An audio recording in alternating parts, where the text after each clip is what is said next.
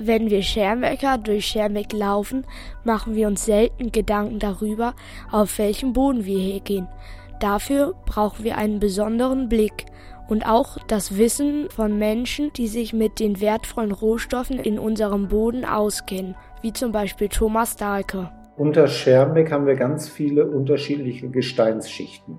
Das sind Felsgesteine, Sandsteinbänke, Tonschichten, Lehm- und Sandschichten, aber auch Kohlenflöze.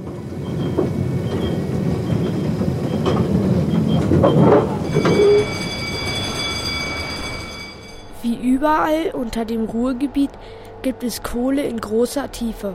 Nach Norden hin fallen die Kohleflöze ab, liegen unter der Nordsee in unerreichbarer Tiefe, bevor sie in England wieder für den Abbau erreichbar waren. Die Kohle entstand vor mehr als 300 Millionen Jahren aus brennbaren Überresten von Pflanzen und Bäumen, die in der langen Zeit stark gepresst wurden. Das Schermecker Gebiet ist zwar erkundet, aber noch nicht erschlossen. Und jetzt, da es mit dem deutschen Steinkohlenbergbau zu Ende geht, wird das auch nicht mehr geschehen.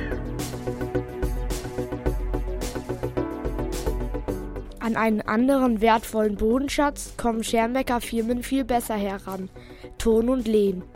Heute werden daraus vor allem Tondachziegel hergestellt.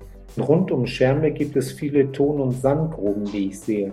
Das ist ungewöhnlich, aber gut für Schermbeck. Es bindet hier viele Arbeitsplätze in dieser Region. Bis heute.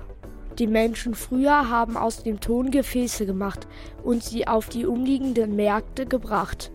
Damals noch mit ihren Pferdekarren. Dadurch, dass seit Jahrhunderten Ton aus dem Boden geholt wird, ist die Landschaft rund um Schermbeck so, wie sie jetzt ist. Hier stehen äh, durch den Abbau der Rohstoffe riesige Gruben, die später aufgeforstet und renaturiert werden. Es entstehen somit komplett neue Landschaften. Die Biotope sind tolle Orte für Vogelliebhaber. Es gibt viele seltene Pflanzen und Tiere rund um die entstandenen Teiche.